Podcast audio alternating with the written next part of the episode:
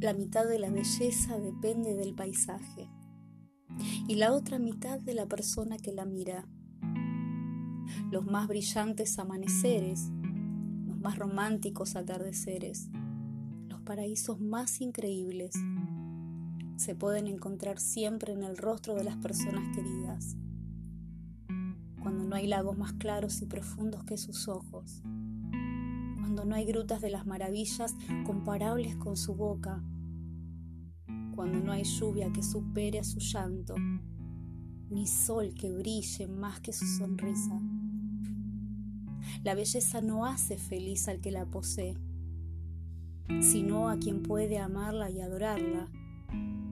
Por eso es tan lindo mirarse cuando esos rostros se convierten en nuestros paisajes favoritos.